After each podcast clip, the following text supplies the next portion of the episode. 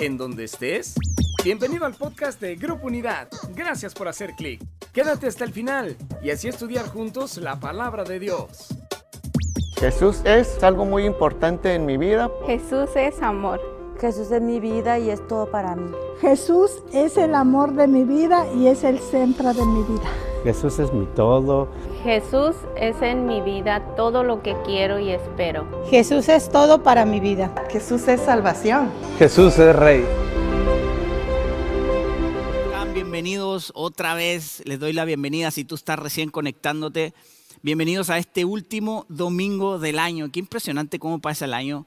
Eh, gracias a Dios sobre todas las cosas porque Él ha estado con nosotros. Y mira, ahorita terminamos de cantar una canción impresionante de parte de Dios. Es una bendición para cada uno de nosotros. Es increíble pensar el amor que Dios tiene para nosotros, eh, cómo nos bendice, lo que Él desea para cada uno de nosotros. La verdad que estamos contentos, estamos agradecidos con Dios por eso. Mira, quiero empezar este, esta última plática dando gracias a Dios por la vida de los servidores de Grupo Unidad, de esta iglesia, de esta casa. A lo mejor tú eres un servidor y estás ahí en tu casa. Escribe ahí en el chat. Yo sirvo en Grupo Unidad. Nada más ponle eso. Queremos celebrar contigo, queremos dar gracias a Dios por tu vida. Aquí hay un grupo, un pequeño grupo de servidores también que están eh, con sus talentos y sus dones están haciendo posible también poder llegar a tu casa. Aquí hay, aquí hay como cinco, allá en, en, otro lado hay otros dos y así están repartidos, ¿no? Pero damos gracias a Dios por cada uno de los servidores, por cada uno de la gente que Dios ha puesto en su corazón servir y amarlo a través del servicio en este lugar, en alguna cosa. Te digo, si tú eres algún servidor de algún área, lo que sea, tú ponle ahí Ah, yo sirvo en Grupo Unidad. También quiero darle gracias al staff de Grupo Unidad. Hay un staff que aquí también todas las semanas está manteniendo de diferentes ah, formas, de diferentes maneras este lugar eh, preparado para poder venir y disfrutar todos juntos.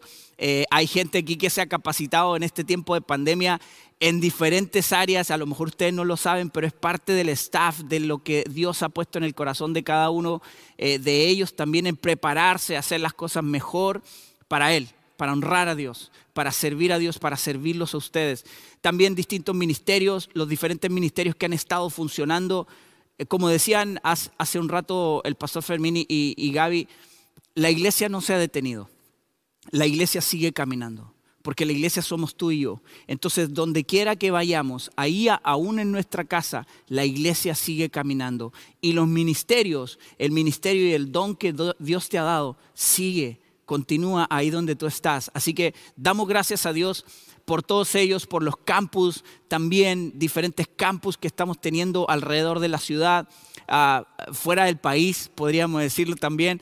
Hay campus, hay diferentes herramientas que Dios nos ha dado en diferentes lugares de la ciudad. También estamos agradecidos con Dios por todo esto. Así que eh, quiero, quiero invitarte a orar brevemente y darle gracias a Dios por todo esto que nos ha permitido hacer este año. Y sabemos que lo mejor está por venir. Para los que creen en Dios, lo mejor está por venir. Vamos a orar. Señor, gracias. Solamente hay palabras de gratitud en este momento hacia ti de nuestro corazón. Señor, gracias por permitirnos este año adorarte, bendecirte, honrarte, Señor, con nuestra vida. Gracias porque a pesar de las situaciones, tú eres Dios, tú sigues siendo Dios, tú sigues amándonos, tú sigues entregando eh, eh, completo, Señor, tu corazón a nosotros, tus ojos están puestos en nosotros, Señor, y lo sabemos y estamos agradecidos porque podemos caminar hasta el día de hoy confiados, Señor, de que tú estás con nosotros, Señor. Gracias por cada familia que se ha conectado durante este año, porque sé que tú has abierto el corazón, estás abriendo el entendimiento de cada uno, Dios de cada uno de nosotros, Señor. Gracias por tu palabra poderosa que está transformando nuestros corazones día a día. Señor, te amamos, te exaltamos, Señor. Y este día lo que vamos a hablar es tu palabra. Señor, tu palabra es la que transforma, tu palabra es la que convierte, es la que renueva, es la que nos hace parecidos a ti, Señor. Que esta palabra entre en nuestro corazón y en nuestro entendimiento y que podamos vivir por fe cada una de tus palabras, Señor. Gracias, gracias por este tiempo. Te amamos en el nombre de Jesús. Amén. Familia, si tú estás ahí en tu casa, vamos a usar eh, bastante la Biblia, es, es lo ideal, es lo mejor. Así que vete ahí a Deuteronomios capítulo 30, versículos 19 y 20. Apúntalo ahí, ah, haz tus notas ahí donde estás, si tienes un cuaderno o algo, si estás con tu familia, si estás con tus hijos, enséñales a hacer unas notas, un resumen, escribir los versículos, una frase, una clave eh, de, la enseñanza de hoy. Así que, familia, estamos terminando una serie que comenzamos eh, casi hace un mes exacto. Y hablamos sobre Jesús. ¿Por qué hablamos sobre Jesús? ¿Por qué hablamos de conocer al Padre? Dice la Biblia que es la manera en la que nosotros nos estamos transformando a Él, nos estamos pareciendo a Él, a través de aprender de Él, a través de su palabra. Entonces necesitamos conocerlo. El día de hoy quiero compartir con ustedes Jesús es la vida. Jesús es vida. Y mira lo, lo que dice Deuteronomio capítulo 30. Dice, hoy te he dado a elegir entre la vida y la muerte. Está hablando Dios. Entre bendiciones y maldiciones, ahora pongo al cielo y a la tierra como testigos de la decisión que tomes. Ay, si eligieras la vida para que tú y tus descendientes puedan vivir. Puedes elegir esa opción al amar, al obedecer y al comprometerte firmemente con el Señor tu Dios. Esa es la clave para tu vida. Escucha esto. Esa es la clave para tu vida. Y si amas y obedeces al Señor, vivirás por muchos años en la tierra que el Señor juró dar a tus antepasados, Abraham, Isaac y Jacob. Y mira, estamos terminando y cerrando el año. Y hay mucha gente que se está preguntando ahorita, ¿qué sentido tiene la vida? ¿Estoy viviendo mi vida de verdad? ¿Estás viviendo tu vida de verdad? Al máximo, como se dice. Hay una película que, es, un poco vieja. Bueno, no voy a decir vieja porque si no me voy a meter yo en problemas, pero el Corazón Valiente no sé si la vieron en algún momento, pero hay una frase impresionante que dice William Wallace, que es el protagonista de esta película. Dice él, todos los hombres mueren, pero no todos viven de verdad. Es una frase que te hace reflexionar, te hace pensar. Y, y hace unos días les voy a confesar también, aquí hay alguien que también miró la película, pero pusieron una película de un músico y está muy, muy, eh, está muy interesante la película. También he escuchado a otra gente que dice, ¿sabes qué? Apenas la película tiene como tres días y ya gente dice, oye, me hizo reflexionar, me hizo pensar esto y lo otro. Pero ¿sabes lo interesante que se me hizo de esta película? Que, que plantea el tema de ¿para qué, ¿para qué existo? ¿Para qué vivo? cómo estoy viviendo mi vida. ¿Estás viviendo una vida de verdad? ¿Estás viviendo una verdadera vida? ¿Estás disfrutando realmente esa vida? Y a veces pensamos que, vivir la vida al máximo, que vivir la vida full, significa tener o hacer muchas cosas como buscar ganar mucho dinero, eh, tener muchas cosas, tener un carro del año, si tú quieres tener un bote, un yate o algo para salir al mar y hacer lo que quieras. Este, muchas veces pensamos eso o a veces son experiencias. A veces estás buscando nada más nuevas experiencias porque no, esto es vivir. Es que si, no, no me puedo morir sin hacer esto, decimos, ¿no? Eh, pensamos que esas cosas son las que realmente llenan nuestra vida, llenan un vacío. Ya hemos hablado de eso aquí también. El mundo tiene un vacío en su corazón que busca llenar con diferentes cosas. Y llega un punto en la vida, como por ejemplo un final de año, en el cual te preguntas, ¿qué sentido tiene la vida? ¿Para qué vine? ¿Para qué existo? De repente pasaste situaciones difíciles este año y a lo mejor vino a ti esa pregunta, ¿para qué estoy aquí? ¿Qué hago con mi vida? ¿Estoy viviendo mi vida verdaderamente o nada más estoy rellenando huecos en mi vida? ¿Tiene sentido lo que hago? Entonces, la, la, incluso vivir la vida al máximo muchas veces te aleja del, de ser cristiano. ¿Por qué? Porque siempre se relaciona el vivir la vida al máximo, vivir la vida bien, como algo que tienes que, no sé, puro pare, puras cosas o puras cosas que son divertidas. muchas cosas que a lo mejor disfrutas mucho, pero que no te van a llevar a un buen final. Y muchas veces piensas que el hecho de caminar con Dios no vas a disfrutar la vida porque no hagas esas cosas. Y eso es lo que quiero hablarte este día. El pecado sin duda habita, abunda en nosotros. Y por eso dice la Biblia que donde abunda el pecado, sobreabunda la gracia de Dios. Nosotros nacemos pecadores. Nadie nos enseña a hacer lo malo. Si tú lo ves en un niño, en un bebé, el, niño hace lo malo por sí solo, nadie se lo enseñó. Venimos con eso desde Adán y Eva, pero Dios nos dio libre albedrío, dice la Biblia. Algo en el cual nosotros pudiéramos escoger, elegir. Dios no quería robots y tampoco eh, es, como, es como tener hijos para que nada más hagan las cosas de la casa, ¿no? Puede tener hijos para que vayan al mandado, para, para tener un IBM. IBM a traer esto, IBM a traer lo otro. Y a veces a veces pensamos, pero Dios realmente lo que siempre quiso desde un inicio es una relación verdadera de amor con nosotros. Dios creó la relación. Dios creó una relación de amor. Y eso es lo que hizo nosotros. Al darnos ese, ese libre albedrío, al darnos esa libre decisión de poder escoger, entonces Él está esperando que nosotros decidamos amarlo y vivir una relación de verdad. Entonces, Dice la Biblia en Romanos 3:23 que todos hemos pecado y todos estamos destituidos de la gloria de Dios. Todos somos pecadores. Romanos 3:10 dice que no hay ni un justo en la tierra. No hay un justo. Entre todos los que somos y los que existimos, no hay uno. Y muchas veces la gente, como decía, busca llenar ese vacío haciendo cosas buenas haciendo buenas obras, llevando este, alimentando a este, eh, proveyendo lo que sea. Pensamos que de esa manera, no digo que está mal, absolutamente no está mal, pero muchas veces pensamos que el propósito de nuestra vida es nada más hacer cosas buenas de vez en cuando para sentirnos bien.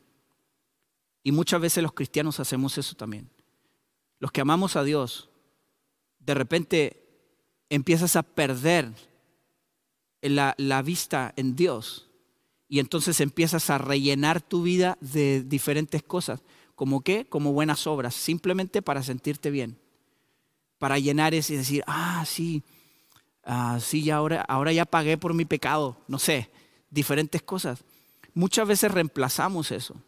Reemplazamos el amor de Dios en nuestra vida por otras cosas que no son mal, como digo. Pero es un reemplazo realmente. Pablo nos habla una verdad sobre estar vivo, sobre vivir la vida. Dice Efesios 2, capítulo 2, del versículo 1 al 4. Dice, antes ustedes estaban muertos a causa de su desobediencia y sus muchos pecados. Vivían en pecado, igual que el resto de la gente, obedeciendo al diablo, el líder de los poderes del mundo invisible. Quien es el espíritu que actúa en el corazón de los que se niegan a obedecer a Dios. Ojo con esto y apúntenlo. Si quieren tomar notas ahí, apunten estos versos. Versículo 3, todos vivíamos así en el pecado. Eso es muy interesante. Y aquí comenta varias cosas de cómo vivíamos. Pasiones desordenadas, pecaminosas, eh, nuestra naturaleza. Versículo 4 es lo que quiero que apunten. Pero Dios es tan rico en misericordia y nos amó tanto que a pesar de que estábamos muertos por causa de nuestros pecados, nos dio vida cuando levantó a Cristo de los muertos. Entonces Pablo nos está, nos está diciendo cuál realmente y nos está dando una orientación como hijos de Dios en la importancia de vivir la vida, la vida verdadera, vivir una vida full, una vida eh, al máximo para lo que hemos sido creados. También nos recuerda de dónde veníamos. Nos, habla todas estas cosas, pero el verso 4 dice que Dios es tan rico en misericordia y nos salvó a pesar de estar muertos. Por su gracia hemos sido salvos, hemos sido rescatados. El mismo Pablo en Romanos 7:24 apunta esto. Romanos 7:24 dice, soy un pobre desgraciado Y no, no está diciendo aquí la señorita Laura ni nadie de eso. Dice Pablo, soy un pobre desgraciado. ¿Quién me librará de esta vida dominada por el pecado y la muerte? Pero luego da la respuesta. Gracias a Dios. La respuesta está en Jesucristo nuestro Señor.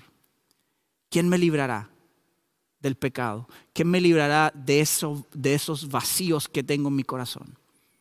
¿Quién me librará de estar reemplazando el amor de Dios por diferentes actividades, por diferentes cosas que yo creo que me están satisfaciendo y nada más son cosas momentáneas y pasajeras, como dijo Salomón. Todo es pasajero, todo es vanidad. No hay nada más importante para, para el hombre que buscar y conocer a Dios. No hay nada que llene más el corazón del hombre que buscar y amar a Dios. Jesús es el único hombre que vivió sin pecado. Es el único que no conoció pecado cuando estuvo aquí en la tierra. Por lo tanto, Él fue capaz de resolver el problema del pecado en nuestra vida a través de su muerte y su resurrección. Entonces, apunta, la verdadera vida es misericordia. La verdadera vida es misericordia. Estamos hablando sobre Jesucristo. Efesios 2 dice que Él es rico en misericordia. La misericordia es compasión, es perdón. En nuestro peor momento, en nuestro momento de necesidad, es el perdón, es la compasión de Dios. Y mientras el juicio del hombre siempre cae sobre ti, la misericordia de Dios es nueva cada día. Todos los días estamos expuestos al juicio. ¿De qué? De unos con otros. A lo mejor tú mismo te has encontrado en algún momento haciendo juicio de alguien sin sentido. Dice la Biblia que hacemos juicio, pero no vemos lo que nosotros hacemos. El hecho de murmurar, y, estoy hablando de eso, hablar mal de tu hermano, hablar mal de la gente, de alguien. A veces no conoces las situaciones, estás hablando todas esas situaciones. Hacemos juicio, hacen juicio contra ti. Pero hay algo importante, la misericordia de Dios es nueva para ti y para mí todos los días, se renueva, se renueva. Y la Biblia en este Efesios 2 no nada más dice que Dios es rico en misericordia, sino que tiene gran amor, es rico en misericordia y tiene gran amor. Pero Dios no nos ha rescatado del pecado para que le, le ayudemos. Dios no necesita ayuda. A veces pensamos eso, ¿no? Como estos hijos que que les decía, estos hijos que los tienes nada más para que hagan los mandados. Ah, voy a tener muchos hijos para que limpien la casa y para... Dios no, no quería eso con nosotros. Él solamente nos ama y quiere que le amemos. Él nos ama, Él nos entrega amor y Él lo único que espera y quiere de nosotros es que le amemos, es que lo busquemos. El, el, el Evangelio de Jesucristo consiste en las buenas nuevas, consiste en buenas noticias, es entregar lo que Jesús hizo, que es venir. Hace poco celebramos la Navidad. La Navidad celebra que Jesús vino a la tierra y vino a morir por nosotros. Pero eso fue una parte. La parte completa es cuando Él resucitó. Cuando Él resucitó, entonces venció a la muerte y venció al pecado. Y eso es lo que celebramos. Eso es lo que agradecemos a Dios por ese sacrificio. Primera Corintios 15, apúntalo nada más ahí, nos explica todo esto. Puedes leerlo ahí en tu casa. Pero vamos a leer Romanos 5:21. Dice, entonces, así como el pecado reinó sobre todos y los llevó a la muerte, ahora reina en cambio la gracia maravillosa de Dios, la cual nos pone en relación correcta con Él. Ojo aquí. lo que abunda ahorita lo que está ahora, en cambio, dice, ahora la gracia maravillosa de Dios, la cual nos pone en una relación correcta con Él y nos da como resultado la vida eterna por medio de Jesucristo nuestro Señor. No es por lo que nosotros hagamos, es por la gracia maravillosa de Dios, que hemos sido rescatados y dice, nos pone en una correcta relación con el Padre. La gracia de Dios el conocer a Dios, el tener una relación con Jesús, el conocerlo, el caminar con Él, nos pone en una correcta relación con el Padre. Es impresionante la verdad. Yo estoy agradecido de eso. Estoy agradecido por la gracia de Dios en mi vida. Y es, estos son los caminos y los pasos para vivir una vida verdadera. La gente pregunta ahorita, las películas, estas películas están dirigidas a niños, eh, no nada más a niños, ahora ya están dirigidas a todo el mundo, pero hasta las películas están llevando al punto de preguntar a la gente, oye, ¿para qué existimos? ¿Cuál es el propósito de la vida? Reflexiona, sí. Estas cosas como, como estas películas, dice la Biblia, que retengan lo bueno, ¿no? Examina, examina todo y retén lo bueno. ¿Qué te hace reflexionar una película como esta? O alguna cosa que hayas visto o vivido durante este año. ¿Qué te hace reflexionar sobre la importancia de la vida? Lo que significa la vida. ¿Para qué hemos, para qué hemos venido aquí? ¿Para qué vino Jesús por nosotros? Quiero leer Colosenses 3, capítulo 1 al 11, pero quiero hacer énfasis en algunas partes. Y, si tú puedes, ahí lo tienes en tu Biblia, remárcalo también. Es importante. Vamos a leer Colosenses capítulo 3, versículo del 1 al 11. Dice así, ya que han sido resucitados a una nueva vida en, a una perdón, a una vida nueva en Cristo. Subrayen esto, pongan la mira en las cosas del cielo, donde Cristo está sentado en el lugar de honor a la derecha de Dios. Piensen en las cosas del cielo, no en las de la tierra, pues ustedes han muerto a esta vida. Y subrayen eso también. Y su verdadera vida está escondida con Cristo en Dios. ¿Están entendiendo esto, familia? Si estás entendiendo esto, ponle amén ahí en el chat donde estás. Dios nos está hablando el día de hoy sobre tener una verdadera vida, sobre caminar y disfrutar una verdadera vida. Versículo 4 dice, subraya eso también, cuando Cristo, quien es la vida de ustedes, sea revelado a todo el mundo, ustedes participarán de toda su gloria. Así que hagan morir las cosas pecaminosas y terrenales que acechan dentro de ustedes. No tengan nada que ver con la inmoralidad sexual, la impureza, las bajas pasiones y los malos deseos. No sean avaros. Ouch, cuidado por ahí. Pues la persona avara es idólatra porque adora las cosas de este mundo. El avaro es alguien que nada más quiere acaparar para él y no comparte. Nada más quiere acaparar riquezas y no comparte. Yo, eh, eh, cuando estoy con mis hijas, como son dos, tienen que aprender esto. Pero siempre digo, hijas, la vida se trata de compartir. La vida la disfrutas cuando aprendes a compartir. ¿De qué nos libra esto?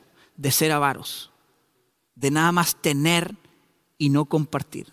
La Biblia nos habla de eso.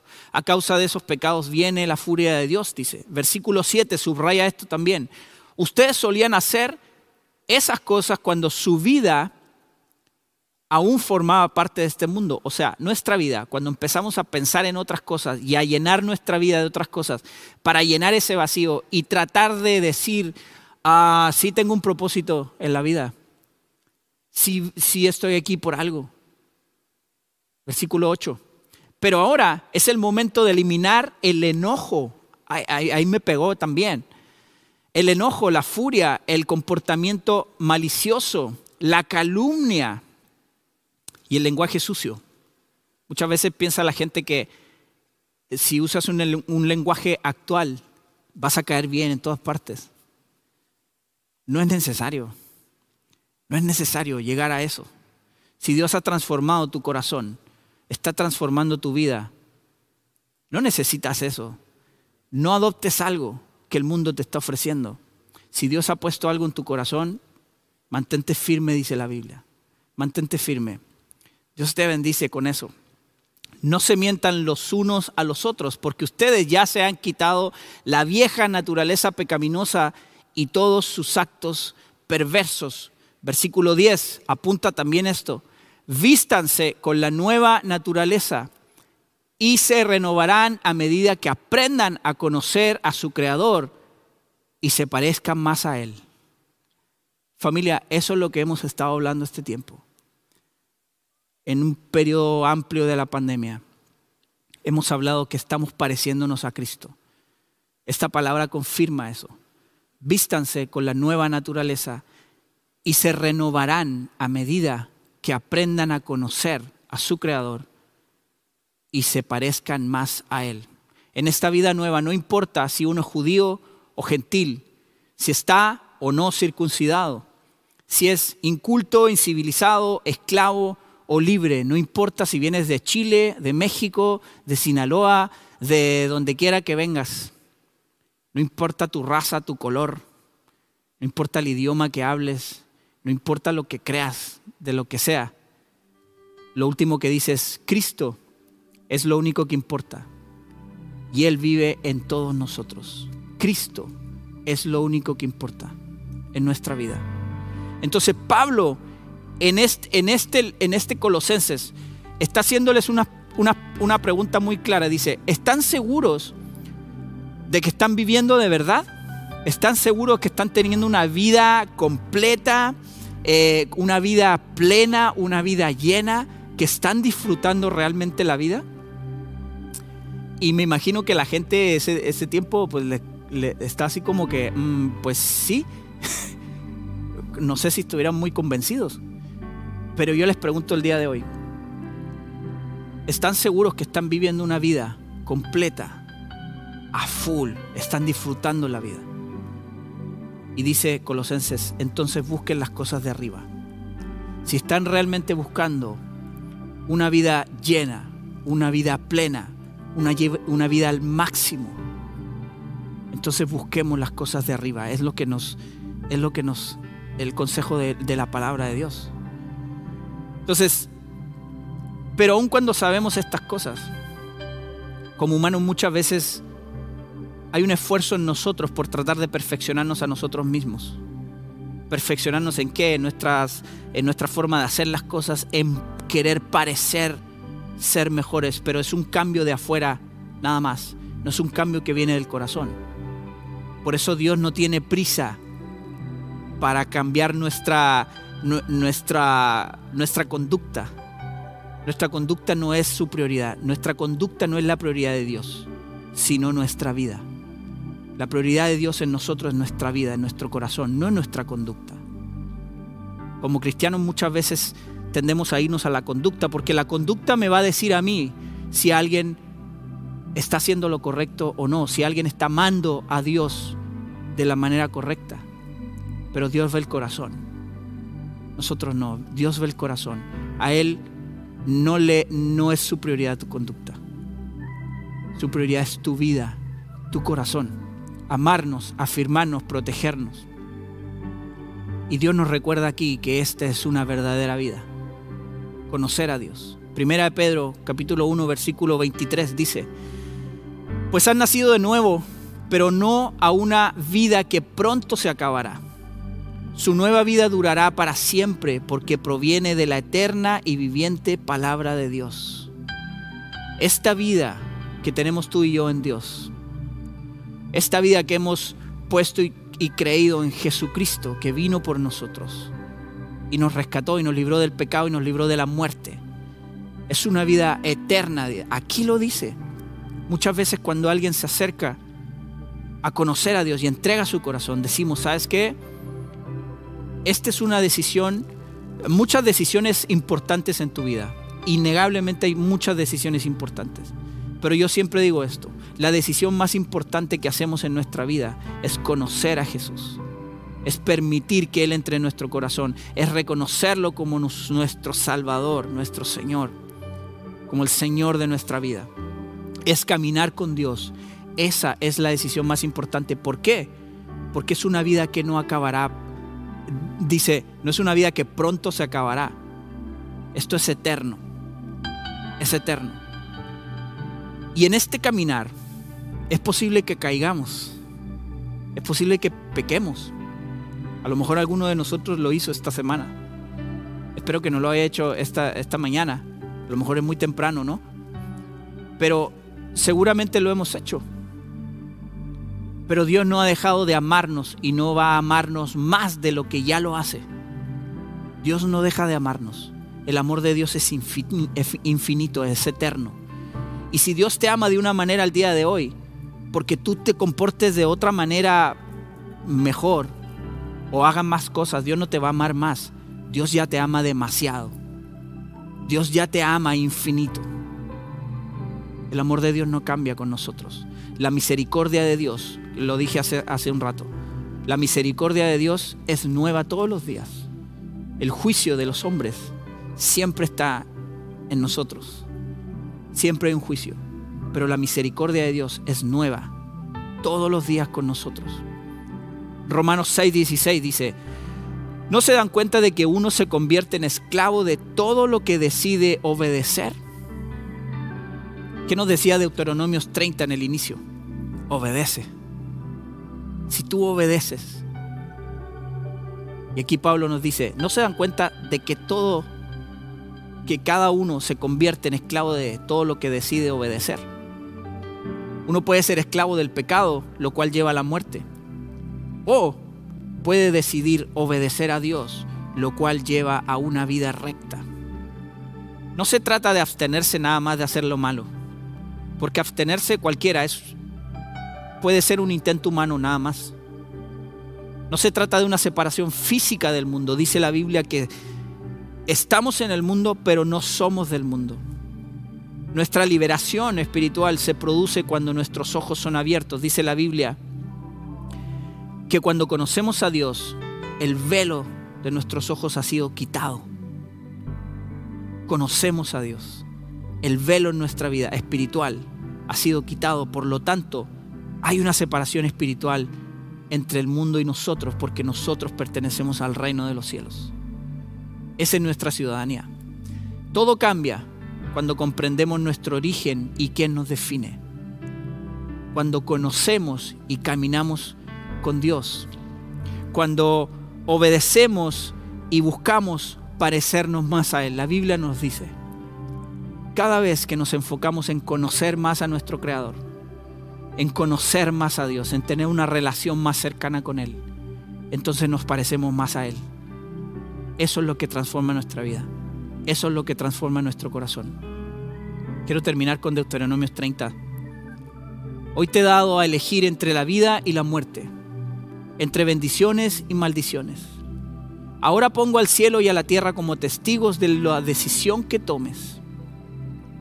Si eligieras la vida, para que tú y tus descendientes puedan vivir. Puedes elegir esa opción al amar, al obedecer y al comprometerte firmemente con el Señor tu Dios. Esa es la clave para tu vida. Lo dice la palabra. Es la clave para tu vida.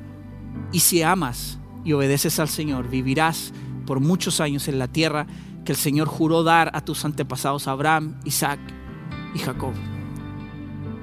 Esa es la clave para nuestra vida. Familia, estamos terminando un año. Conocer realmente la vida. Conocer realmente a Jesús. Caminar con Dios cada día. Obedecer. Someter nuestra vida a Él. Es disfrutar y conocer y vivir la vida al máximo. Es estar pleno, estar lleno. Ya no tienes que hacer otras cosas para llenar ese vacío que hay en tu corazón. A lo mejor hay un vacío. Has vivido este año con un vacío en tu corazón. A lo mejor has vivido un año religioso porque dices, no sé, han salido muchas bromas de que todos vamos a morir. A lo mejor eso se te pasó por la mente más que, más que un juego, más que un meme que apareció por ahí. A lo mejor sí se te pasó en la cabeza. Y entonces reflexionaste, ¿qué estoy haciendo con mi vida? ¿Estoy viviendo mi vida al máximo? ¿Tengo una vida eh, satisfactoria? ¿Tengo una vida que estoy satisfecho? Necesito estar haciendo cosas para sentirme bien, para sentirme pleno, para sentir que estoy completo. Yo quiero hacer este llamado el día de hoy. A ti, a, tú, a ti que eres hijo de Dios, tú que conoces a Dios Dice la palabra que busquemos conocer a nuestro Creador para parecernos a Él. Y ahora sí, tener una vida verdadera, una vida llena, una vida completa. Así que voy a invitarte a orar ahí. Vamos a cerrar este tiempo. Y vamos a pedirle a Dios, ahí donde estás en tu corazón. Ora a Dios en tu corazón. Señor, gracias por este tiempo. Gracias por esto que es tu palabra, Señor. Dios, abrimos nuestro corazón este día. Nuestros pensamientos, Señor, nos rendimos una vez más a ti. Señor, reconocemos que tú rescataste nuestra vida de la muerte, del pecado, Señor, y tú nos has dado una nueva vida. Señor, queremos caminar este final de año, que nuestro compromiso, más que hacer cualquier otra cosa, que nuestra prioridad en compromiso sea caminar de verdad contigo, sea conocerte en profundidad. Señor, queremos parecernos a ti, queremos caminar contigo, queremos disfrutar de la esperanza, de la paz, del gozo, del consuelo, de la misericordia, de la compasión, de la gracia que tú eres, Señor. Queremos vivir en eso. Queremos vivir completos en ti, Señor. Bendice nuestra vida, llena nuestros corazones, bendice nuestras familias, bendice nuestras generaciones, Dios. En el nombre de Jesús ponemos nuestras familias delante de ti.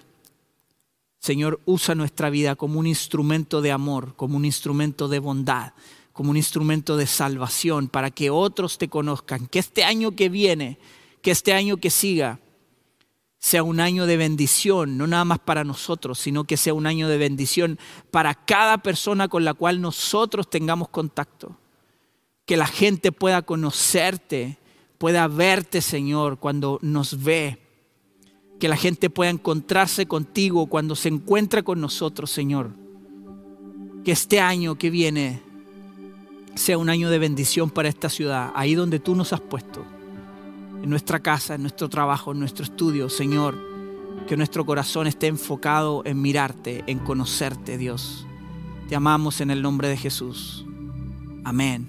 Amén. Y si hay alguien ahí en la casa, a lo mejor alguien está conectado, no sé, a lo mejor no estás en tu casa, pero a lo mejor nunca has hecho una decisión por Jesucristo, no conoces a Dios y quieres caminar con Él y dices, ¿sabes qué? No tengo un propósito en la vida. Quiero saber, quiero conocer. Eh, te invito a hacer esta oración, es breve. Repite conmigo, Señor Jesús, gracias por amarme, gracias por perdonarme, gracias por venir a morir por mí y resucitaste para limpiarme de mis pecados y darme salvación. Entra en mi corazón y transforma mi vida. En el nombre de Jesús. Amén. Dice la Biblia que si confesamos con nuestra boca que Jesús es el Señor y que Dios lo levantó de los muertos, entonces seremos salvos.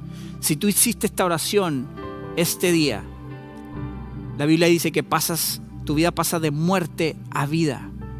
Y nada más tienes que escribir ahí, donde estás en el chat, acepto, nada más escribe la palabra acepto. Nosotros queremos comunicarnos, inmediatamente nos vamos a comunicar contigo, queremos ayudarte a caminar. Este inicio de año para ti es un inicio de una nueva vida, una nueva vida en Cristo. Si tienes alguna necesidad, alguna duda, por favor escríbenos. Y si hiciste esta oración, pon acepto. Nada más queremos conversar contigo y enviarte un material. Familia, estoy contento, la verdad, eh, este día porque es el último domingo del año, pero es casi el inicio de algo nuevo que Dios quiere hacer en nuestra vida, quiere hacer a través de nuestra vida y en este lugar y en cada una de sus casas. Amigos, familias, Dios los bendiga.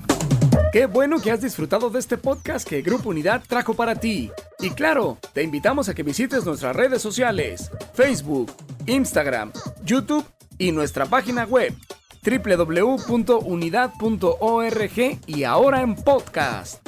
En Grupo Unidad estamos transformando vidas.